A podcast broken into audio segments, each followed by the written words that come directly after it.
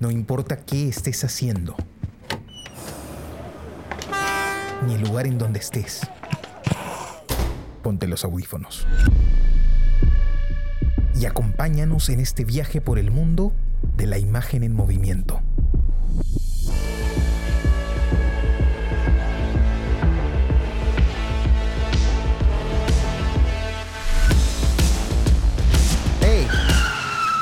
¿Qué cine pasa? ¿Qué tal amigos? Bienvenidos a este nuevo episodio del podcast ¿Qué cine pasa? El podcast donde hablamos de películas que acabamos de ver. Nos gusta decir que están en caliente para nosotros. Los saluda su amigo Carlos de la Torre Paredes. Me acompañan Jesús Alvarado. Hola Carlos, Jonathan, ¿cómo están? Y Johnny Alba. Hola Carlos, Jesús, ¿cómo están? ¿Qué tal amigos? Eh, bueno, el día de hoy vamos a hablar de una película pues que, que yo propuse, una tal vez de mis películas favoritas, ¿no? Eh, tengo así un, top de películas favoritas que he visto varias veces y, y creo que esta es una, una, de ellas.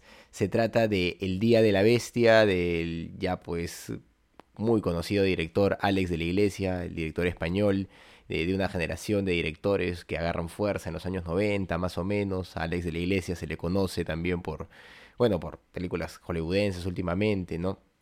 Eh, pero su primer cortometraje también es, es importante, ¿no? Que se llama Mirindas Asesinas y es un, cortometraje bastante interesante y donde también me parece que actúa Alex Segura, ¿no? Que es un actor de, que sale en, en, El Día de la Bestia.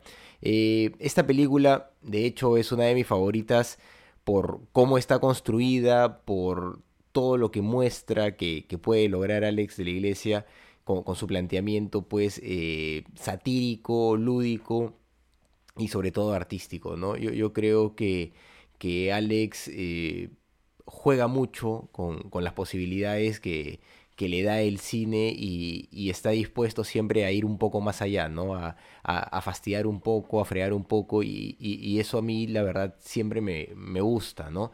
Eh, basta ver pues películas, otras películas de Alex y te vas a dar cuenta, se van a dar cuenta pues que este que tiene esa, esa tendencia, ¿no? Yo, yo creo que de cierta manera es una tendencia también de esta generación de, de directores españoles que aparecen en los años 90, ¿no?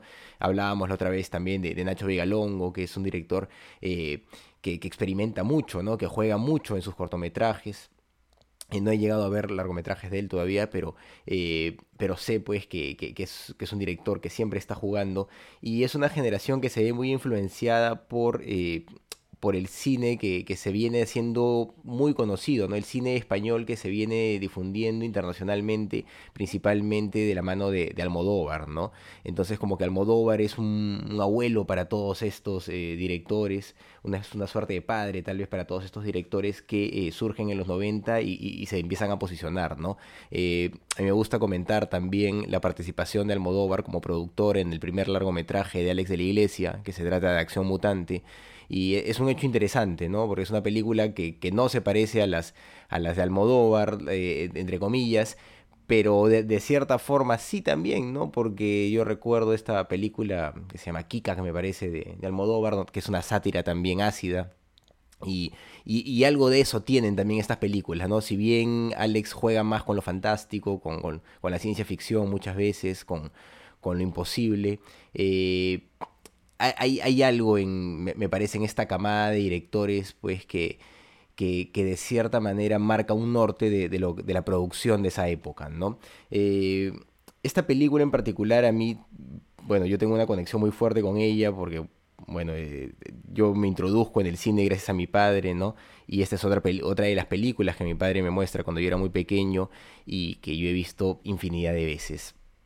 Eh, recuerdo momentos muy, muy, muy icónicos de, de la película que, que, para mí, pues, eh, si bien se, se, se, desenvuelve en este ambiente de sátira, de, de, de, comedia, de alguna forma, eh, son totalmente lúcidos, ¿no?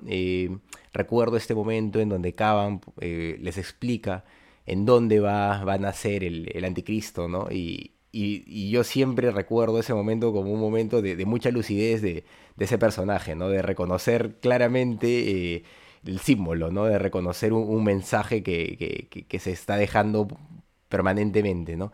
Eh, y bueno, son, eh, hay, cosas pues que, también me, maravillan de la película respecto a los personajes. Este personaje de, José María, desarrollado pues por Santiago Segura, me parece que, que se llama este actor también muy conocido español que hace un papel, la verdad, eh, memorable, ¿no? ¿Quién, después de ver esta película, no sé si les pase, pero yo, yo tengo esa idea, ¿no?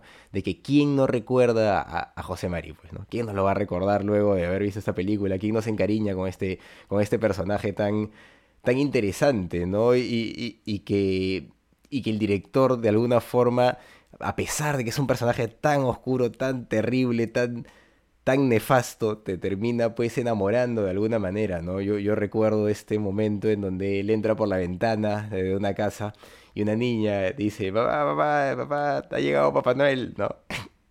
y el papá no le hace caso y el tipo llega y golpea al tipo, ¿no? Saluda a la señora y sí, o sea, de todas maneras maneja ciertos códigos.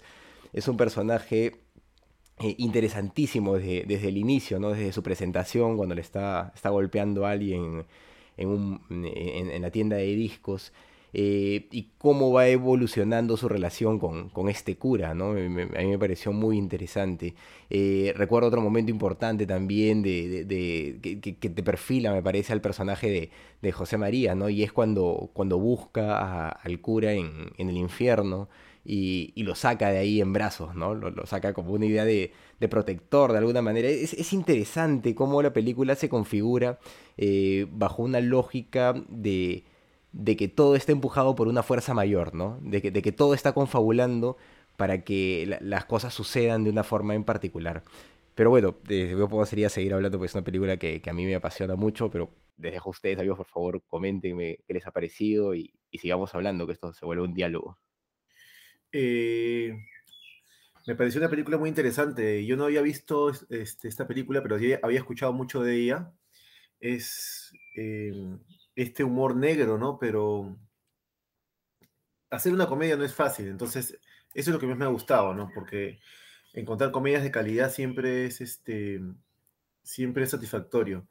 Antes de hablar de esta película, quería también mencionar, este, ya que nosotros tenemos un programa de cine, el el fallecimiento de Oscar Catacora, que ha sido hace poco, ¿no? Este, que ha sido una pérdida valiosa para el cine peruano que me parece pertinente mencionar, ya que nosotros hablamos siempre de cine y, y cuánto nos ha afectado este, esta pérdida, ¿no? Oscar Catacora muere a los 34 años eh, y es muy conocido por una gran película que hizo que probablemente ustedes también ya la han visto, muchachos, no sé si la vieron, este, Uña y Pacha.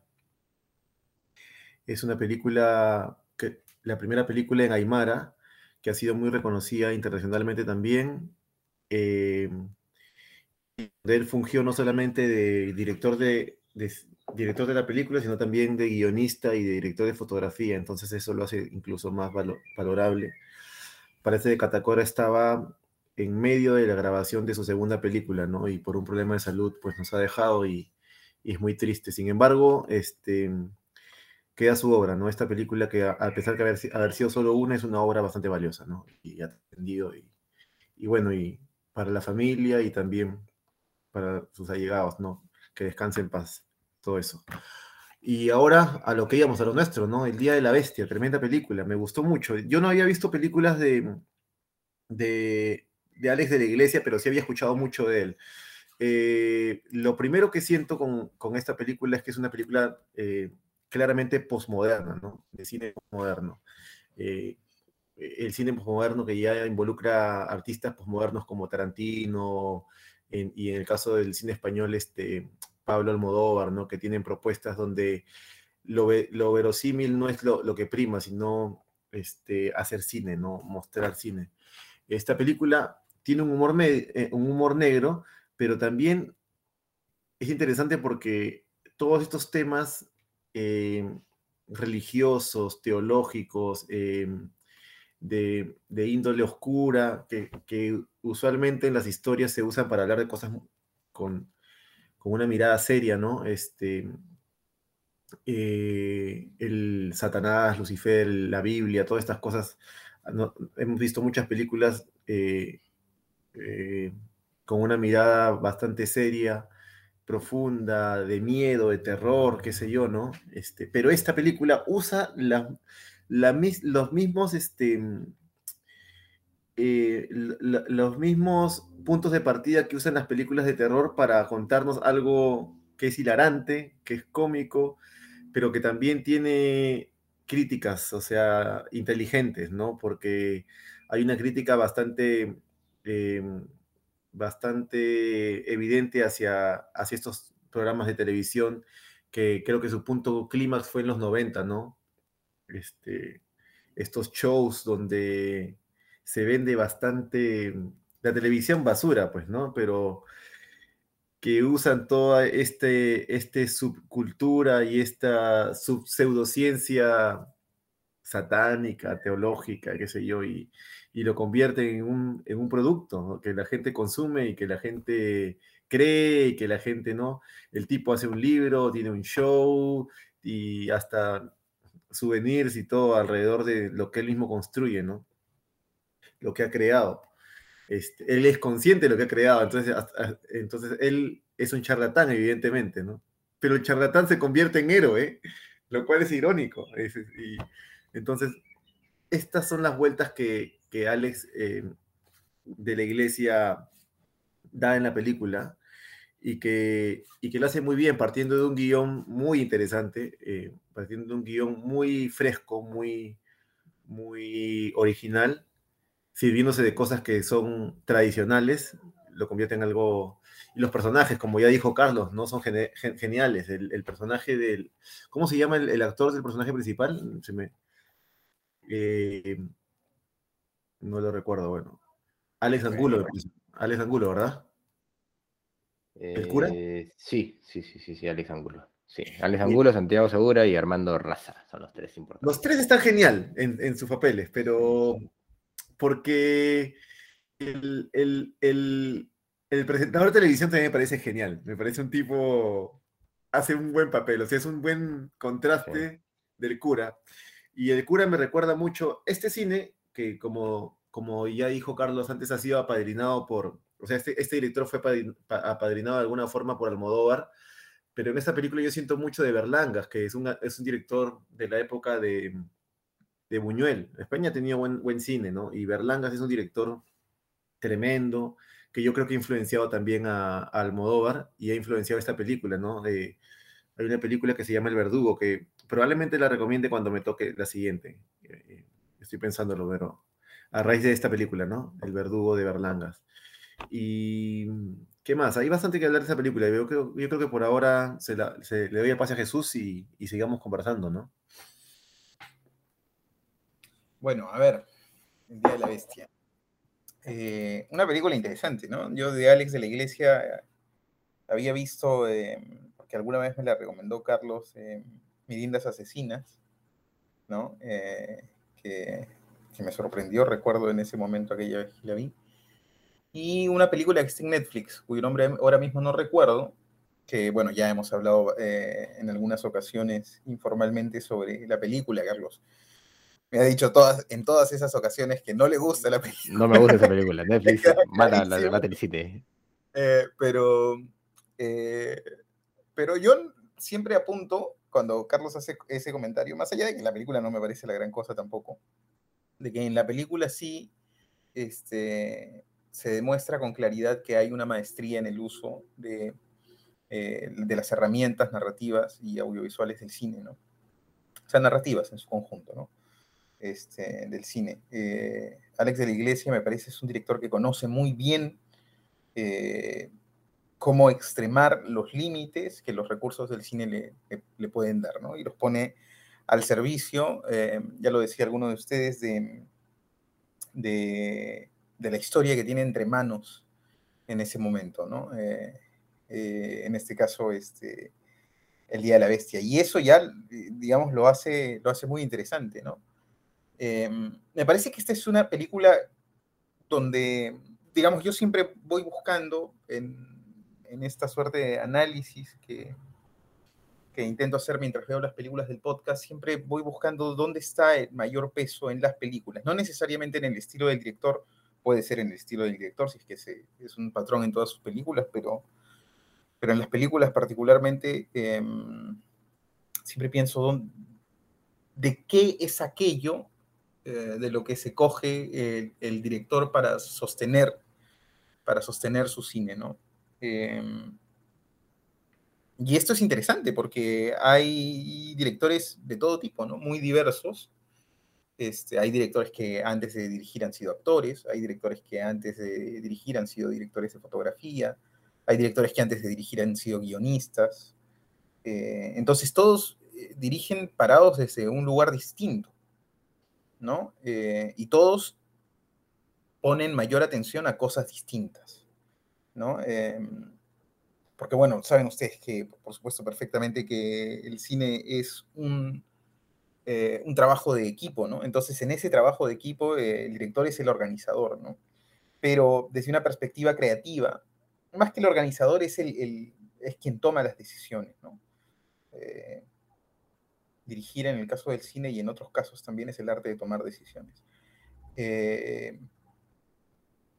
Eh, eh, pero desde, desde, una perspectiva creativa, pues dependiendo de dónde vengan, se paran en lugares distintos, ¿no? Y eso, por supuesto, los hace tirar con mayor fuerza de ese lugar de, de donde vienen, ¿no? Y ahí está la razón de, de, de no, no, sé, podríamos, pienso en Woody Allen, ¿no? Pienso en Tarantino, pienso en este, en, en Xavier Dolan, en sus películas y cómo es que eh, lo que hacían inicialmente. O la labor creativa que, que ejercían en el inicio de sus carreras, determina al final, es, clave en su forma de dirigir. Y a mí me parece que Alex de la Iglesia eh, sin, estar muy al tanto de qué hacía él antes o, qué es lo que le gusta particularmente a él, este, se la juega toda la historia, ¿no? Y es genial eso, porque este, en la historia, es decir, en el guion, en el guion, eh, es donde me parece él vuela de una forma eh, ilimitada, ¿no? Este, no, no, conoce, no conoce límites. Y, y bueno, hacer un, hacer un guion desde una perspectiva creativa, ¿no? Digo, y, este, y por supuesto hacer un guion es un trabajo de reescritura sobre todo, ¿no? Escribir es sobre todo reescribir, este, y reescribir y reescribir una vez más para, eh, eh, para ir atando cabos, ¿no? Este, y para ir reconstruyendo, para darle la vuelta a las escenas, para sopesar la estructura y, de esa forma ir encontrando la... Em, Mm, la manera de narrar esa historia particularmente, ¿no? Entonces, este, eh, desde esa perspectiva, me parece que la película este, es muy interesante, ¿no? Que, eh, que los personajes están eh, definidos. Primero, partiría, partiría de repente, aunque puede ser arbitrario, ¿no? Pero encajando la película en un, en un género, ¿no? de repente, y, este es, se ve extraño porque es como una suerte de comedia disparatada, pero que no alcanza, ¿no? Como a, eh, hacer un, un American Pie, por ejemplo, ¿no? Que es como una comedia disparatada así por excelencia, ¿no? Absolutamente absurda. Este, digamos que aquí también hay cosas, hay, eh, los resultados son absurdos. Yo trataba de encontrar explicaciones a determinadas cosas, ¿no? este, en, momentos extraños, así dejándome llevar un poco eh, por el universo de, que el director plantea. Por ejemplo, cuando están en el, en el hotel, en esta habitación de, de, de eh, ¿cómo se llama? Este, bueno, el conductor de televisión, Canvas, eh, Canvas, este, no, recuerdo su nombre. Bueno, y los tres escuchan, y los tres escuchan que golpean la, que golpean la puerta, ¿no? Este, y los tres ven a, la, a esta cabra, ¿no? Este, negra acercándose y la cucaracha, ¿no? Que no puede ingresar al círculo de, al círculo que ellos han hecho para hacer la invocación al demonio, ¿no? Y este, y todo es absurdo, ¿no? Pero lo genial es que mientras yo lo veía, eh, estaba pensando, eh, estaba tratando de atar cabos. Para saber si es que esto que eh, experiencia ¿no? Paranormal que ellos están teniendo en ese momento ¿tiene sentido o no tiene sentido? O están, este, o esas cosas que han puesto en esa, en, ese menjunje que han hecho. Hay, eh, le habían metido este, varias, varias, eh, varias dosis de LSD. Claro, tripis. Le metió todo el cartón, o sea, supuestamente o sea, cada cartoncito es una dosis para una persona una dosis para una persona y el loco le metió todo, así como, o sea, en la vida real eso es una dosis mortal, creo. Claro, es un tripsazo. Claro, porque no, no comenta, bueno, él se toma la sangre, ¿no? Claro, él está en un viaje así de otro nivel. Pero, ahí, pero ahí nadie, nada tiene sentido, ¿no? Porque no necesariamente tendrían los tres que ver lo mismo y no necesariamente de la forma en la que nosotros lo vemos, ¿no? Este, pero aparentemente sí hay como una y, después pues, empiezan a golpear la puerta y quieren golpear la puerta y, y, después tú entiendes o asumes que los policías son los que golpean la puerta. Entonces es como un juego enrevesado de que, no tiene lógica, ¿no? Entonces es, medio absurdo, siento yo, este, y Besetti, eh, no sé, este, extraño, digamos, cuando me, me, sorprendí a mí mismo tratando de encontrar lógica en una película que no está hecha para, para, eh, para plantear ninguna lógica de nada. Este, eh, pero más allá de eso, yo siento que el gran, el gran mérito de la película es que eh, las unidades dramáticas, por decirlo de, de alguna manera, están bien cerradas, ¿no? Este, y eso, por supuesto, contribuye mucho a que la película funcione. Porque si tú piensas en la gran estructura de la película, o bueno, por lo menos a mí me pasa, ¿no? Eh, y pensando en la gran estructura de la película, ¿qué, qué cosa es esto.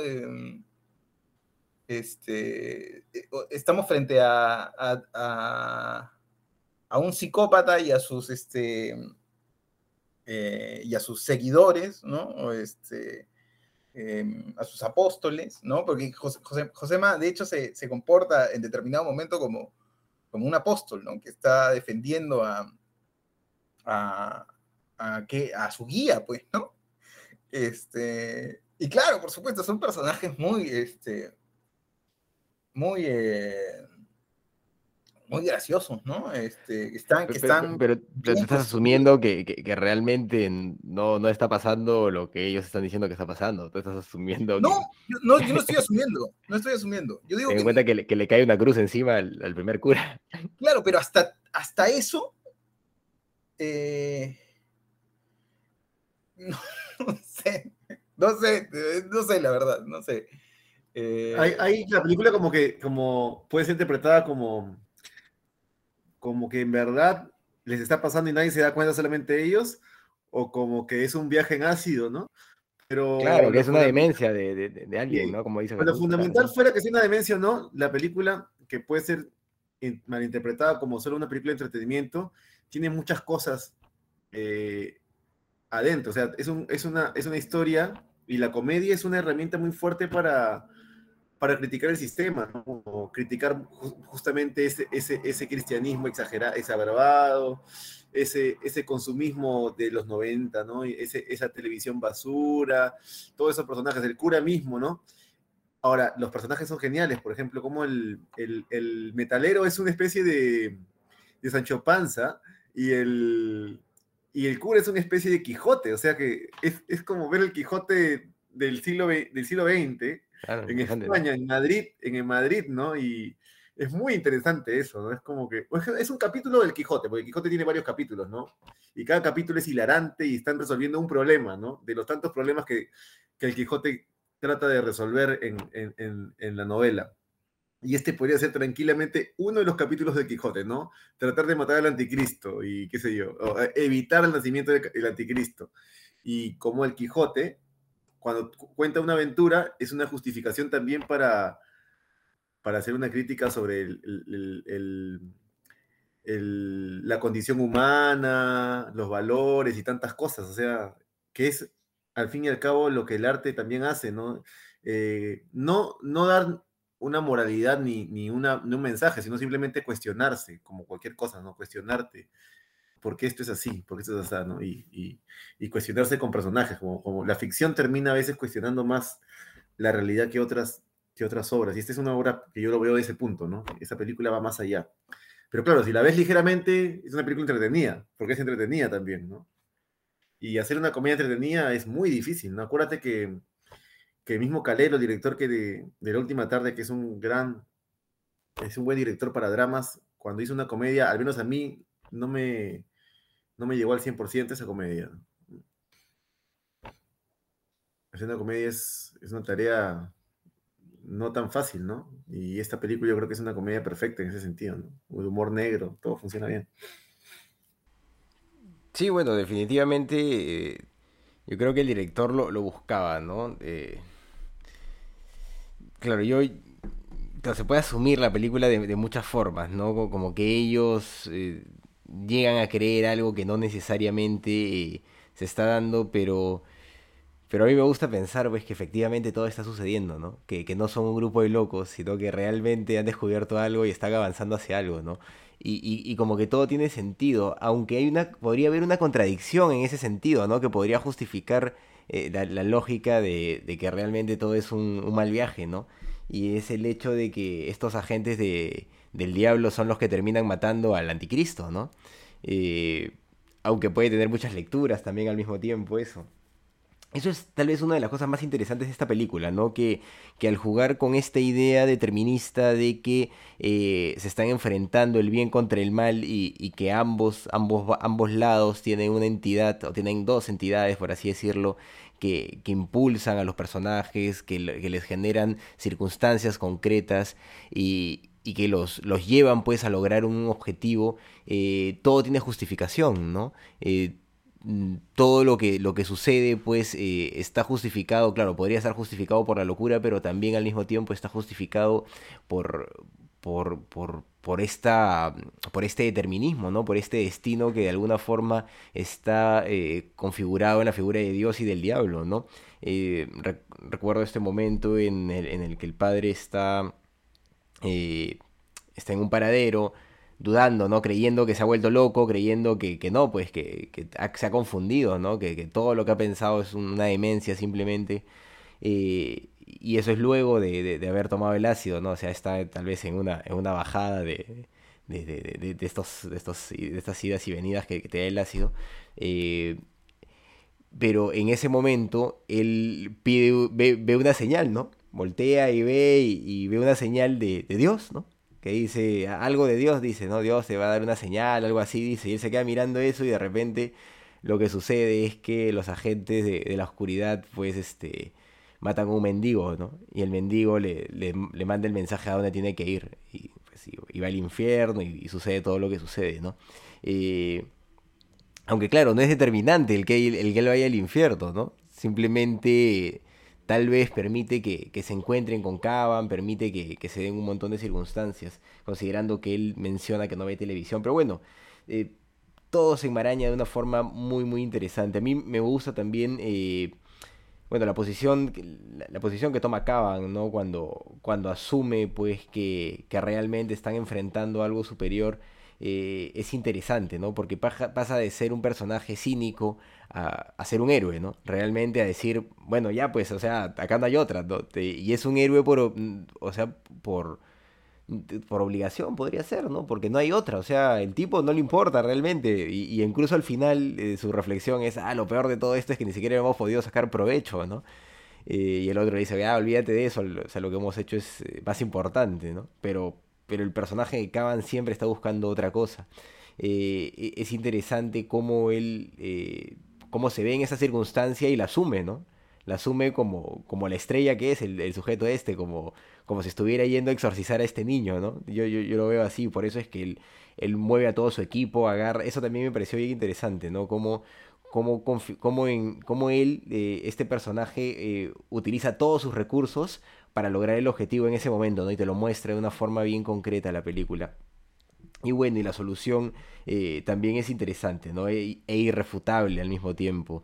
Eh, no sé si acá en Perú sucede eso de, que las iglesias tienen forma de cruz, pero sé que en Europa es, algo común. Eh, y pues a mí me, siempre me pareció súper interesante esa, esa lógica tan, tan, tan concreta, ¿no? El final también a mí me parece muy interesante porque los personajes son mostrados como mendigos, ¿no? O sea, eh, el, final de, su gran aventura es, es el olvido y es eh, y, nada más, ¿no? O sea, es, la desaparición. Pero no sé, es, un final diferente a, los que normalmente se ven, ¿no? Genial ese final. Yo creo que el comienzo y el final son muy coherentes entre ellos. El comienzo es alucinante. O sea, y como dice Jesús, en una, en una ocasión le escuché que habla cuán importante es el final para tú detectar cuál va a ser el, el tono de la película y esta película lo, lo hace muy bien, ¿no? O sea, esa primera escena de los dos curas y después sale una película de Ángeles de la Iglesia, me dejó claro qué, tono iba, qué película iba a ver. Entonces ya eh, es una buena introducción. Claro, y tiene eh, mucho que ver también la forma en la que en esa primera, en esa primera secuencia en la que los, los curas este, o sea, ¿cómo decirlo? Como la disposición, ¿no? Actoral, porque ya eso te da las claves, ¿no? De que estás frente a una comedia, ¿no? Eh, y, de, alguna forma, claro, sí, más allá de, que no necesariamente todos los espectadores este, eh, les interesa el, el, cine como objeto de estudio o algo así, o tienen una formación académica del cine, reconocen inmediatamente que lo que van a ver es, una comedia, ¿no? Por esos códigos que se establecen ahí este, eh, y que Alex de la Iglesia toma y, eh, emplea bien ahí, ¿no? Ahí, digamos, datos curiosos. yo decía, pues, que, que me parece que, toda la chicha está en la historia porque siento que el guion está bien amarrado, ¿no? Eh, que la historia va, que va empujando, ¿no? Que va empujando. Eh, y lo planteo de esta manera, ¿no? Como para, dar una clave de qué es lo que quiero decir. Eh, al inicio de la película, eh, el director administra la información de una manera muy peculiar, ¿no? Ingresa el, ingresa el cura Ángel, ¿no? Ingresa a conversar con otro padre, y le dice que tiene un secreto para contarle, ¿no? O, este, o le dice, no que tiene un secreto para contarle, le dice que va a hacer algo, este, o que ha encontrado la clave o algo así, ¿no? o que quiere confesarse, ¿no? Porque va a cometer muchos pecados, y ya todo eso llama la atención inmediatamente del espectador, ¿no? Eh, porque nos está, nos está planteando una, una, este, una situación, pero no sabemos bien con respecto a qué, ¿no? Y eso es clave, pues, porque eh, eso retiene la atención del espectador por lo menos durante nueve minutos, nueve, diez minutos, nueve, diez minutos, en que se revela una información clave este, que te da pie a entender que este cura este, quiere resolver eh, algo relacionado este, al apocalipsis, que ha estado estudiando algo y que ha llegado a un código que establece algo concretamente, ¿no? Y luego en el minuto 30, ¿no? Eh, ya el, este, esta, suerte de, misterio ya se resuelve absolutamente, ¿no? Y el cura ya explica ya en toda su dimensión este, qué es lo que está pasando, ¿no? Eh, explica que va, eh, o sea, ya todo, ya todo, ya nos pinta el escenario completo, ya sabemos exactamente qué es lo que está buscando y qué es lo que quiere hacer, ¿no? Eh, y eso me parece clave, ¿no? Porque eh, en esos dos pasos el director da un salto que sostiene la atención del espectador con solamente administrar bien la información, incluso en la primera secuencia, justo cuando le cuenta lo clave, ¿no? O lo más importante de esa secuencia a su compañero cura, eh, Alex de la Iglesia decide que eso, que eso sea lo único que no debamos escuchar, ¿no? Este, eh, entonces eso habla de, lo bien que desde la perspectiva del guion está controlando, está administrando, controlando la información eh, eh, Alex de la Iglesia, ¿no? Y paralelamente, en este cuando llega a Madrid el cura, está ocurriendo permanentemente, por lo menos tres o cuatro veces, hace su aparición Limpia Madrid, ¿no? Este, de forma, en, en algunos momentos de forma inofensiva para la trama, ¿no? Como poniendo al cura este, y a su travesía en, un contexto particular, digamos, ¿no? Eh, por supuesto que, entendiendo los códigos del guion, eh, yo inmediatamente este, pensé, pues, evidentemente los directores no muestran nada, pudiendo mostrar otras cosas, decide mostrar eso, entonces todo lo que, lo que muestra el director tiene un sentido para la trama, ¿no? Sobre todo cuando se está haciendo eh, eh, cine más como de entretenimiento, como este, ¿no? Este, entonces las cosas se tienen que entender. Y, por supuesto, después de esas apariciones, eh, muy particulares, ¿no? Sobre todo recuerdo la de cuando eh, Caban entra a, este, a este market, ¿no? Este, y se encuentra con la pinta de, Limpia Madrid y dos tipos asesinados, pero él deja el dinero ahí, ¿no? Es un tipo honesto, ¿no? Este, y además la situación está absolutamente normalizada, ¿no?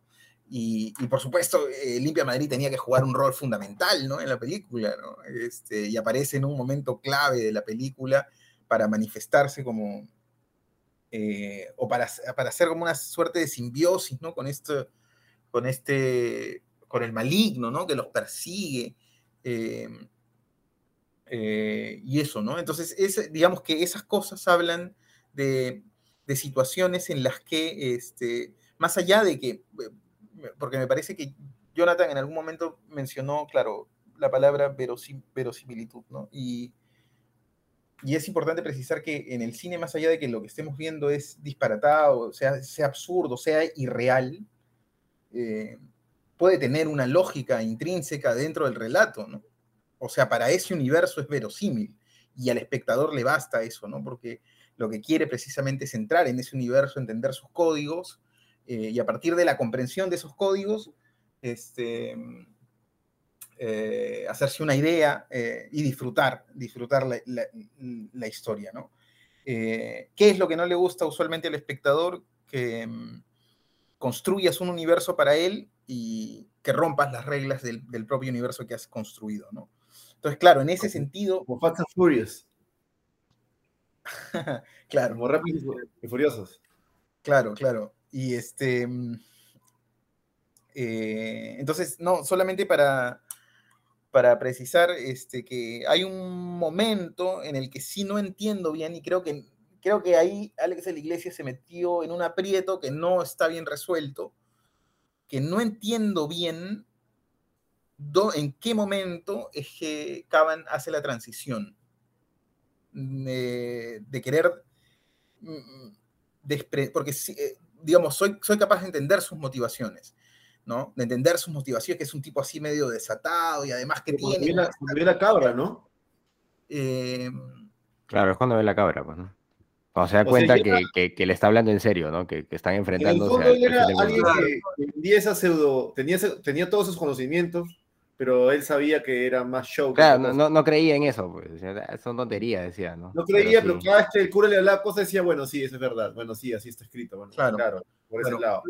Hasta que vio la cabra y dijo, escucha.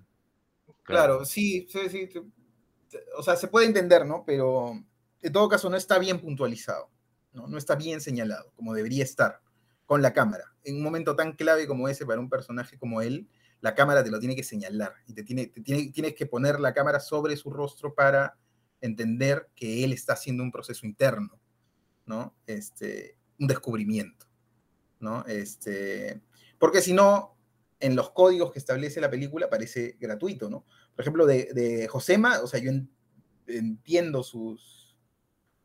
Entiendo que el weón está medio, medio zafado, ¿no? Este, y que además ha crecido en una familia disparatada y es un personaje que desde el, con los jesuitas. Es un Sancho Panza eso. Eh, claro, es, es, un personaje, claro, es un Sancho Panza, pues, ¿no? Es un Sancho Panza. Sí, que no entiende muy bien qué está pasando, pero él ha decidido seguirlo, ¿no? o sea, la, relación que tiene con el cura está fundamentada en su relación con los jesuitas, que lo menciona la mamá, pues. Claro, claro. Eh, bueno, y desde la primera secuencia en la que ellos se encuentran, él demostró respeto por él, ¿no? Este, o un aparente respeto, o, este, o hasta admiración, diría, en, algún momento me pareció por el cura, ¿no? Porque lo trata como con estima, ¿no? Sin conocerlo, ¿no? Este, y todas esas cosas, ¿no? Y ahora que, mencionamos esa secuencia, en esa secuencia también, pues, este, o sea, nada es gratuito en la película, ¿no? En, en, ese sentido el guion está bien amarrado, funciona bien, ¿no? Cuando le da el volante, ¿no? Este, y más allá de que finalmente le quita el volante, ese volante le da la clave para en determinado momento eh, pensar que en ese lugar es que este, se va a hacer, en el lugar de donde van a hablar de lo de Nostradamus, ¿no? Se va a hacer lo otro. Eh, y en esa secuencia de, la, de, la, tienda de discos donde se encuentra con Josema y Josema le da esto del infierno, ¿no? Eh, lo, de, lo de este grupo de rock, ¿no? Eso también le da la clave para en otro momento atar con determinada cosa, ¿no? Entonces el guion está, me parece que funciona bien, en ese sentido, que está bien amarrado. Me quedé con esa sensación, eso de, de que el, el, proceso de, de Caban no, no, no, queda tan claro. Eh, y lo otro es que, eh, claro, hay, digamos que, sí, pues los tres toman esta, esta droga, ¿no? Este, eh, pero antes de eso, antes de eso ya, digamos que el cura ya está construyendo un universo de locos, pues, ¿no? Y de hecho, los otros personajes, los que están alrededor con los que se cruza el cura, le dicen, pues, este tipo está, lo que piensan es, este tipo está loco, ¿no? Pero él está convencido, ¿no? Y en determinado momento, nosotros como espectadores entramos en su convencimiento porque él lo explica y lo sostiene. Y no sabemos si lo sostiene a partir de, de cosas reales, pero lo que intuimos es, este tipo es este, un, estudio de la, un estudioso de la teología. Tiene que saber necesariamente lo que está diciendo, ¿no? Este, y, en ese bueno, sentido también me hace, me hace recordar, o sea, me hace recordar mucho a Quijote en verdad esta película, porque eh, es como el mismo personaje del Quijote que se vuelve, se vuelve caballero porque se la cree tanto leer libros de caballería, y este loco tanto leer teología, teología, al final se mete en ese mundo y es una especie de héroe que tiene que matar al, al anticristo. Y se ganan unas golpizas también, que me recuerda al Quijote, que se ganan unas golpizas también por, por, por, su, por, tratar de hacer las cosas este, que él cree lógicas, pero que no tienen ningún sentido, y le dan tandas así. O sea, es muy quijotesco el, el guion claro. para, mí, para mí, sí, pero en general, pero usando cosas que no tienen nada que ver con Quijote, ¿no? Que es este ese tema satánico y el apocalipsis, y hay mucha mitología interesante en la Biblia sobre eso, que es este, muy fantasiosa, pues, ¿no? Sí, claro. No, es interesante también este personaje, respecto al personaje de, de, de, José María, ¿no? Este, yo recuerdo este momento justo cuando, cuando Caban le, le, dice, ¿no? Mira lo que estás haciendo, te vas a ir preso, le dice, ¿no? Al, dice José María, y él está, él está tallando, ¿no? La, la, la cruz, ¿no? La, una estrella, ¿no? Está tallando la estrella. Y él lo que le responde es algo así como, este, nada, yo solo estoy haciendo un dibujo. no, es algo así. Eh, ahí yo también noto algo interesante de este personaje, ¿no? Que es que pese a todo, él, él, él se desentiende de lo, de lo, que sucede, ¿no? Él, no, yo, yo no estoy en esto, ¿no? O sea, el, el, cura es el, yo estoy acompañándolo a él nomás, ¿no? Tiene, tiene más o menos, más o menos esa idea. Pero los personajes, claro, Jesús comenta, ¿no? De que la, transición de Caban tal vez no está expresada en la cámara. Yo ahí lo que puedo imaginar es que Alex lo que siente es que la, la figura de la cabra es tan potente que, que no requiere más, ¿no? O, o, yo lo siento así también, porque yo no sentí eso, ¿no? Yo Claro, yo, yo, no me pregunté por qué, cuál había sido la transición interna de Kagan. Yo, yo, yo sí, la, de cierta forma la entiendo, ¿no? Porque este sujeto eh, es un es un tipo pues que, este, que, que, busca eso, ¿no? Busca permanente eh, aceptación del público, busca, bueno, no, no, no eso, ¿no? Sino es un tipo que domina, es un tipo que manda. Eh, entonces, cuando se entera que, que tiene que enfrentarse al, al, fin del mundo, pues lo asume, ¿no? Y dice, ya, vamos pues, ¿no? Y a su mujer le dice, no, vete, este, no ha pasado nada, vete, o sea, toma una posición de, de ya asumo esta, esta, responsabilidad y no importa lo que pase, ¿no? Y, claro, o sea, yo, yo, de cierta forma sí, en, sí, entiendo el personaje, ¿no? O sea, yo nunca me hice, me hice problemas por ese lado. Eh, Claro, no, sí, de todas maneras es interesante lo, que comenta Jesús, ¿no? Eh, Pero comentaba lo, lo, de los personajes amarrados porque también, claro, para mí la relación que construye con el cura tiene que ver con que él estudió en un colegio de jesuitas, ¿no? Que es lo primero, ¿no? Que la mamá agarra y le dice, ah, debe ser uno que le ha enseñado cuando estudió con los jesuitas, ¿no? Menciona cuando pregunta por, por el cura y, y se entera que ha pagado de más, ¿no? Y bastante de más, ¿no? Eh, ese es un primer momento. Eh, y hay otro momento en donde la madre le explica, ¿no? Siembra la, la, razón por la cual José María puede hacer ese dibujo tan perfecto. O sea, es que, es que todo coincide también. Claro, puede ser un, viaje en psicotrópicos y lo que queramos, pero al mismo tiempo todo cae como si, si, si no, o sea, dentro del guion, ¿no? Como si no hubiera otra posibilidad. Porque José María eh, había estudiado dibujo. ¿No? Y la mamá le dice, ¿no? Este, no, que ahorita está en una tienda de discos, pero él es un artista, le dice, ha llevado un curso de dibujo, ¿no? Entonces, ya lo comenta. Y luego vemos a un José María haciendo un dibujo perfecto, ¿no? Un tallado eh, que, que, uno se puede... Yo, yo me pregunté alguna vez, con la primera vez que, que vi la película, porque no, no se, se, me pasó esto del dibujo, cómo ese gordo, loco, drogadicto ha hecho esa, cosa, o sea, con un cuchillo, o sea, hay que ser un maestro realmente para lograrlo, ¿no? Ahora que lo he visto ya pues muchas veces, ahí ya, ya lo detecté, ¿no? Que, que, la mamá lo, lo siembra, ¿no? Lo, dice claramente, él es un artista, dice, él estudió dibujo, ¿no? Pa, te lo mete. Eh, entonces la, película está llena de esos, de esos momentos y yo estoy seguro que, eh, o, por lo menos tal vez, yo he detectado otras cosas en el proceso de Caban que, que, me justifican su transformación de alguna forma también, ¿no? De, tal vez es eso, ¿no? Por, por lo cual yo no, no, no, he sentido este eh, esta gratuidad ¿no? de, en, su cambio de actitud. Eh, y, es interesante también porque justo se viene luego este momento en el que casi matan a Caban, ¿no? Cuando, cuando José María entra en, en mal viaje y este y empieza a querer morir, ¿no? Que sí, es interesante también esa, esa figura de este personaje, ¿no? Y dice, ¿qué pasa si me caigo? ¿Qué pasa si todos vamos a, todos morimos? Y se empieza a reír, ¿no? Pero esa risa también, él, él, claramente en un primer momento dice que no, no es que se esté riendo, ¿no? No, es que se esté divirtiendo, sino que no la puede controlar simplemente, ¿no? Eh, pero luego ya mal viaja, ¿no? Cuando está en este momento colgados, ese es un, un mal trip definitivamente. Es, es, interesante ese, ese, momento. Hace que se caiga el otro, casi lo mata, pues, ¿no? Se cae la madre. Claro. Eh, hay una escena que, que es entretenida, diría yo y que está bien construida y está bien. Yo creo, creo que cada esa es otra, otra, virtud de esta película, de cada escena está construida de un modo que si te la separas de la película, tiene un final, un comienzo y un final, ¿no? Como por ejemplo cuando él va a, a conseguir la sangre de la doncella. Es genial esa escena cuando va a conseguir la sangre de la doncella.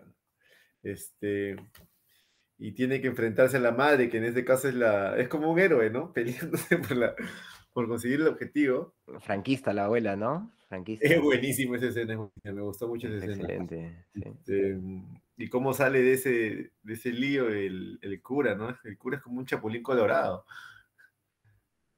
Este, es, un, es un actor genial, este. ¿Cómo se llama? Alex, Alex Segura, ¿no? No, este. ¿Eso? Alex Angulo, Alex Angulo. Sí, es un actor. Sí. Actúa en varias películas de, Alex de la Iglesia, ¿no? Sí, sí, sí, sí, sí, sí estaba revisando. Este, yo no he visto muchas películas de Alex de la Iglesia, no es mi primera película. Sé que es un director bueno, así que lo y que es como que tiene regularidad, que sus películas no bajan, son casi todas. Sí, sí. Pasan el, la línea de lo bueno. Así que habrá que revisarlo. Pero buena película. Ahora, que mencionaron esa escena en la que va a buscar este, la sangre de la doncella, ¿no? Y termina metido en ese embrollo. Este, eso también tiene un implante que, como bueno, todos los que mencionaban, ¿no? Eh, que es interesante, que la vieja habla, eh, perdón, la mamá de, de Josema habla de, en algún momento de, de de que, le dice, ¿no? A la, chica que si alguien entra aquí, ¿no? Este, queriendo hacer algo, yo lo agarro a escopetazos. Y claro, en ese momento suena como una expresión nomás, ¿no? Pero de verdad ella tiene su escopeta y de verdad está dispuesta a agarrar a la gente a escopetazos, ¿no? Eh, entonces, claro, el, guion está muy bien construido, ¿no? Desde esa perspectiva también, sí, en eso coincido. Para precisar lo de Caban, creo que tiene que ver en cierta forma con la progresión. Em, ¿no? Porque sí me parece que de una secuencia a otra, prácticamente a otra, creo que lo que separa la secuencia es un inserto de, esta mujer vestida de rojo en la, en tina, ¿no? Este, y de una secuencia a otra hay dos actitudes que son muy diferentes. Son muy diferentes. Este, entonces, sí, claro, si es que no va a haber una progresión con respecto a una actitud de un personaje, eh, sí se hace indispensable, porque si no pasa lo que me pasó a mí, ¿no? O sea, que me saltó, ¿no? Em, pero creo que sí se hace importante si es que no va a haber una progresión en la transformación de un personaje o de la actitud de un personaje, en que haya un señalamiento por parte de la, de la cámara, ¿no? Que la cámara lo señale, ¿no? Eh, de alguna manera, para que quede claro, ¿no? Que está habiendo un cambio eh, en ese momento con respecto el, el, señalamiento está en el, guion, ¿no? Porque, si no resulta, porque si no resulta, este, resulta intrascendente, ¿no? Claro, pero al final eh, lo, que, lo que da la información correcta con respecto a los, o lo que ofrece la información con respecto a los cambios que hay en los personajes. O sea, obviamente estamos hablando dentro del código, porque si esto fuera una película de ensayo, estaríamos hablando de otra cosa, ¿no? Estamos hablando del código, eh, estamos hablando dentro del código de una película narrativa, ¿no? Este, eh, que se puede analizar con, con, con, las herramientas del guion. Em, que si este, que los procesos internos se revelan usualmente a partir de las reacciones de los personajes. Es decir, en las reacciones de los personajes es que tú te das cuenta eh, cuáles son los procesos internos, ¿no? No aparece una voz en off, no necesariamente, porque que él haya visto algo eh, tiene que haber generado una reacción. Yo ahora mismo no estoy seguro este, de hecho, cuando terminemos de ver el podcast, voy de frente a ver esa parte de la película para ver cuál fue la puesta en escena en ese momento, ¿no? Este, pero claro, me, saltó, entiendo, porque no, porque no se señaló de esa manera, ¿no? Entonces no me queda, no me queda del todo, del todo claro eso, ¿no? Eso más allá de que pueda haber una explicación, que de hecho ustedes están dibujando la explicación, ¿no? Pero eh, algunas cosas eh, para que se entiendan con, ese nivel de, claridad, tienen que hacerse eh, evidentes, no obvias, pero sí evidentes, ¿no?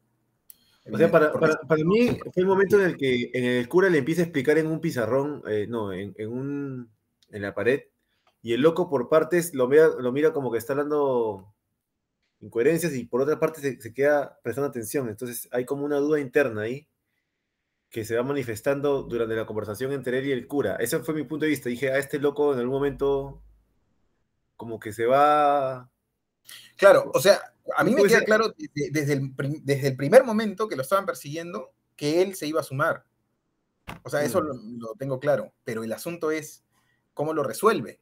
Eh, ahí está el, kit del asunto, ¿no? Y eso es lo que tú, porque el, espectador es una, es una película que tú vas intuyendo en el camino, ¿no? Más allá de que este, y, te, y, te va, y te va dejando como pequeños McGuffins, ¿no? Este, mm. Cosas que tú tienes que ir descifrando, ¿no? Que dan como cierto misterio, ¿no? Entonces es entretenido, ¿no? Ir siguiendo a este personaje.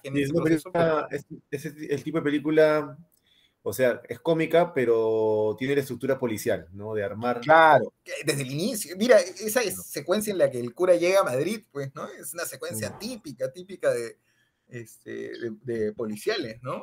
sí eh, o sea, es una película policial en ese sentido, en, cómo armar el guion, porque, es porque los personajes principales están cumpliendo una misión, ¿no? Claro, claro, mezcla, mezcla ahí esos, este, Tienes que usar esa, estructura de, la, detective, ¿no? Que también está en la literatura, ¿no? Las, los cuentos de detectives y que usan ese mismo, un McGuffin, una intriga, un antagonista, este, y estos distractores, ¿no? Que ese misterio que se va enhebrando, personajes que cambian de, cambian de lado, ¿no? Que al principio son, después se ven de tu lado, las traiciones, todas estas cositas que están en el mundo este policial. Yo creo que es... Es, es, es, es, bacán esa película. Eh, y al final a mí también me, gustó, ¿no? Este, me pareció interesante, me pareció que es, fundamental la secuencia final, ¿no? En la que a los dos se les muestra como mendigos, ¿no? Mm. Este, y que cierra, termina de cerrar y el círculo. Ya es como que esa secuencia final te deja, digamos que, satisfecho, ¿no? Y además porque marca la ironía del final, ¿no? bueno, que es algo de lo que siempre hablamos, pero que es algo que caracteriza buenos finales, ¿no? Que los finales tienen, dentro de la, lógica que, se ha construido el universo diegético de la película, eh, eh, tiene, que, tiene que, el final tiene que ser este. Eh,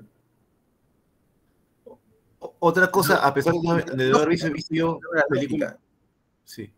Otra cosa de no haber visto yo películas antes de, este director, pero me parece que así como la película que vimos la semana pasada de Gaspar Noé, me parece que esta película también tiene personalidad. O sea, tiene la personalidad del, director, ¿no? Igual me gustaría ver otra como para saber si es que en verdad tiene sentido lo que estoy diciendo, pero a mí me, transmitió que esa película tiene personalidad, ¿no? No sé si, me dejo entender lo que quiero oír. Pero que tiene ciertos ingredientes que. Claro, claro como, como, una canción que dice, ah, esta canción es de, no sé, Michael Jackson. Pues, tiene todos los ingredientes, ¿no? Es la, y es una forma de reconocer a un artista, pues, ¿no? El artista puede tener una obra más valorada que otras, una un poco menos, menos valorada o algunas mediocres, pero en todas tiene el sello de que, de que es un artista el que está detrás de un autor, ¿no? Eso me parece que, que tiene esa película. Como la que vimos también de Gaspar Noé, que la película de Gaspar Noé que vimos la semana pasada, este, no fue para mí de sus mejores películas, pero tenía toda la el carisma de, de Gaspar Noé, ¿no?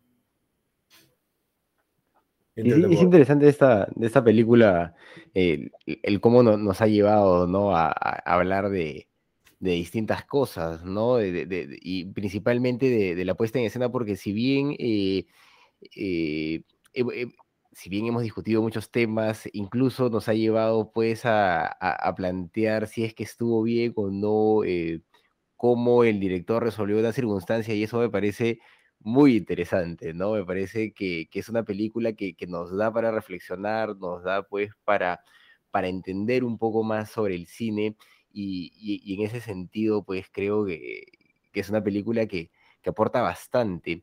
Eh, amigos, ¿queremos conversar más sobre la película o, ya vamos calificándola? ¿Ya calificamos? Sí, califiquemos. Muy bien, ¿quién empieza? Eh, a ver, voy yo.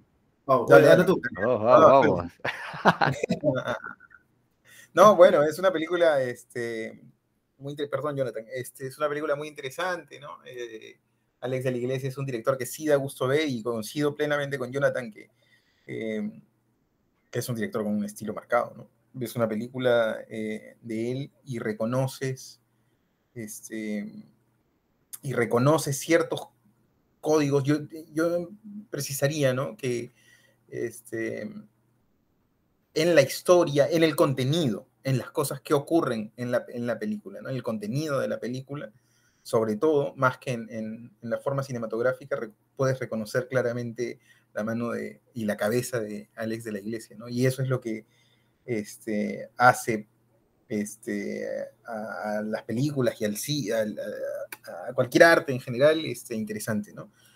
Em, yo en esta ocasión le voy a poner 7. Bacán. Sí, claro, eso mismo, eso mismo que dice Jesús, ¿no? De, este, este, director. Ahora, aparte de que, de que es una comedia, que yo siento que una comedia están, están infravaloradas en el cine, que las comedias en realidad son eh, obras de arte que también son capaces de, de, poner, de poner en cuestión muchas cosas profundas, ¿no? Como la condición humana, como la sociedad, como y tantos otros temas. Entonces me parece que es... Almodóvar también tiene algunas comedias interesantes. Bueno, sus películas también siempre, de Almodóvar, por ejemplo, siempre colindan entre el melodrama y la comedia y tú no sabes muy bien qué es, pero es que es como una comedia negra eh, que juega con lo verosímil, pero siempre dentro de su universo, como, como dijo Jesús anteriormente, cuando tú ya construyes un universo, pues ese universo te, te da las reglas para tú, cuáles son tus límites para tú este, poder contar. Y hay una elegancia en, en, que esta película, a pesar de contarte cosas disparatadas, siempre está con los pies centrados en, en este universo, respetando este universo, ¿no? Que es ese universo este, eh, de lo esotérico y todas estas, estas cosas. Este. Ahora, otra cosa que no, hemos, no había mencionado yo antes, no habíamos hablado, pero que me parece que también es, trascendente en esta película, fue la música. La música, porque esta película en cierta, en cierta forma a veces también usa el suspenso, ¿no? Que también es otra, otro código de cine, otro código de contar. El suspenso también es en la literatura. Eh, por excelencia Hitchcock, ¿no? Otra forma que también usa mucho la música, mucho el, y no solo la música, sino el, el, lo diegético, ¿cómo se dice esto? los sonidos, ¿no? Los sonidos para, para contar, ¿no? no solamente la imagen. Entonces yo creo que en esta película hay bastante de eso, entonces sí, sí es una película que merece, merece ser vista y creo que el director de esta película también es un director que merece ser visualizado, estudiado, para los que estudian cine y para los que simplemente les gusta el cine, merece ver sus películas, ¿no? Y son muy entretenidas, no solamente eso. Así que yo también le voy a dar un 7 a esta película. Muy bien, eh, bueno, es una película pues que, a mí particularmente me, gusta mucho. Eh, mencionaba Johnny la, la música para quienes nos gusta, la música un poco pesada, así un poco el metal, el death metal, pues es, tiene música muy, muy, muy interesante, ¿no? Definitivamente. Eh, eh, es, una película que, se ambienta bien, que para mí tiene personajes eh, memorables completamente, ¿no? Que si bien maneja temas tan delicados y tan, tan conservadores al mismo tiempo, ¿no? Que deberían dar miedo, no lo da, ¿no? Yo, yo recuerdo haber visto esa película de pequeño y y no haber sentido miedo, no, no haber sentido miedo, eh, sino eh, eh, divertirme, ¿no? tampoco era que, me matara de la risa, simplemente me divertía mucho la película, ¿no? y, me parece, ahora que la veo entiendo más cosas, ¿no? Entiendo el tema de los ácidos, entiendo todas estas cosas que, de niño pues se me perdían, ¿no? Hoy, hoy entiendo otras cosas de la película, pero aún así creo que es una película que, que se maneja bien eh, en, el formato de, blockbuster, de alguna manera, ¿no? Alex tiene una capacidad muy interesante eh, para, para poder generar un, blockbuster eh, con, con, su propio, con su propio estilo, ¿no? Y, y eso para mí me parece súper interesante de parte de este director, porque es una película que cualquier persona que la ve, mm, la ve ¿no? No, se hace problemas, la ve, se divierte, ¿no? Eh, a, algunos les gusta más, a otros les gusta menos, pero yo no he conocido persona que vea el Día de la Bestia y, me diga, pues, este, no, es una película pésima, no me gusta, ¿no? Eso, eso no, lo he visto, ¿no? Eh, y como digo, pese a que él juega con un tema tan complicado y tan, eh, tan extrafalario, pues como él lo plantea, ¿no? Es, es tan raro todo en ese mundo. Eh, que, a veces podría no entenderse, ¿no? Pero, pero de alguna manera eh, tiene estas conexiones también con, lo que mencionabas, Johnny, de, de, historias más clásicas como, como la del Quijote con Sancho Panza, ¿no? Claro, este es un Quijote de alguna manera. Eh, pero al mismo tiempo todo está tan bien construido que, que se puede leer de muchas formas, ¿no? Se puede leer como una película realmente con un contenido fantástico, se puede leer como una, como una comedia eh, eh, de, unos tipos eh, desquiciados, se puede leer de muchas maneras esta película, ¿no? Definitivamente. además de, todo lo que da, pues, para, para analizar, para conversar, ¿no? yo a esta película le voy a poner 8.5, ¿no? Le voy a poner 8.5. Entonces, 7.7 y 8.5, vamos a ver cuándo sale. Y bueno, ahora toca elegir la película de la próxima semana. Creo que le toca a Jesús, ¿verdad? Sí, sí, es mi turno. Eh, y creo que va a ser también la, última película del año, ¿no? Porque vamos a, después de eso, el, siguiente episodio, vamos a hacer un... Una, estamos preparando algo especial para cerrar la temporada de, la temporada 2021, nuestra primera temporada, eh, con fines de semana repletos de cine, ¿no? Eh, creo que no hemos parado ni un fin de semana, ¿no? Todos los fines de semana este, eh,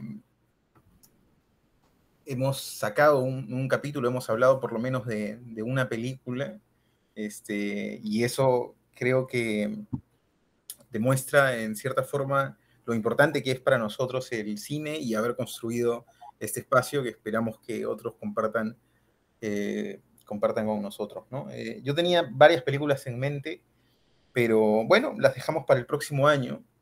Eh, como comentaba Jonathan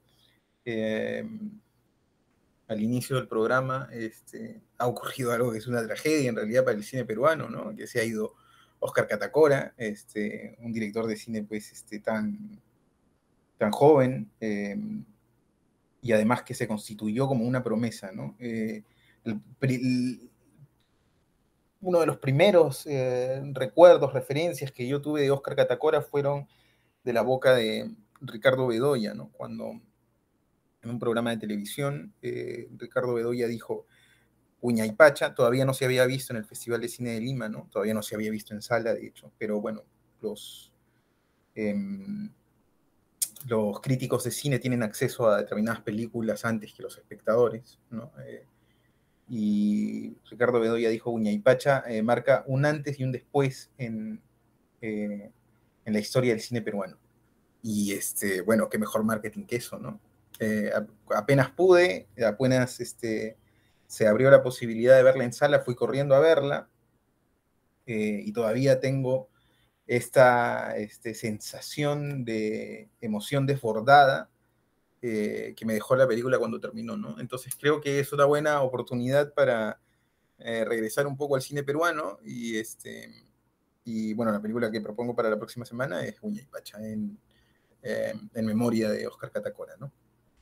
Excelente, excelente, excelente. Sí, pues es una lástima realmente lo que ha sucedido. Bueno, yo a Oscar lo, lo, pude conocer en la maestría de escritura creativa. Eh, el profesor Emilio Bustamante lo, lo invitó y pues Oscar eh, asistió para contarnos su proceso. Fue, bastante interesante poder conversar con él y, y, todos creo que nos ha tomado por sorpresa, ¿no? Era, tenía creo que nuestra edad y, y uno ya piensa, pues, a madre, nos, podemos morir en cualquier momento de, de cualquier cosa, ¿no? Eh, porque era muy joven y y eh, realmente era una promesa y era un tipo que, compartía mucho. Eh, yo por, ese, por esa hora y media que él nos conversó, nos explicó su proceso, pues eh, él realmente estaba interesado en, poder compartir el, cómo hacer cine, ¿no? Desde su óptica. Y, eso es muy interesante y es una verdadera lástima que, pues, que, que se haya ido un talento tan joven y, pues,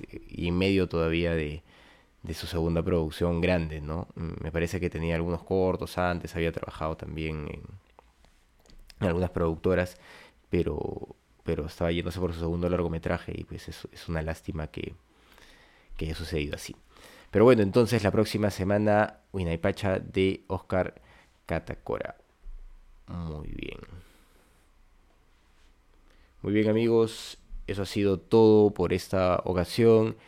Hemos sido sus amigos de ¿Qué Cine Pasa? Carlos de la Torre, Johnny Alba y Jesús Alvarado. Hasta una próxima. Chao. Gracias, gracias amigos. Chao.